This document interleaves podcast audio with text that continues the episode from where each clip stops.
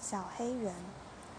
日本杂耍团带了一只黑人来，整个村庄都大为吃惊。据说会吃人，还长着红色的脚，全身上下更有花的纹路。少年完全不相信这些传言，而他也认为村民也并非打从心底相信那些谣言。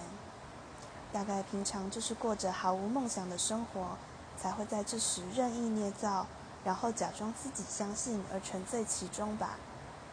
少年每当听到村民们在说这种廉价的谎言时，都会咬牙附耳，飞奔回家。少年们认为这些村民的话简直就是傻话。这群人明明就有更要紧的事情，可怎么他们就是不讨论呢？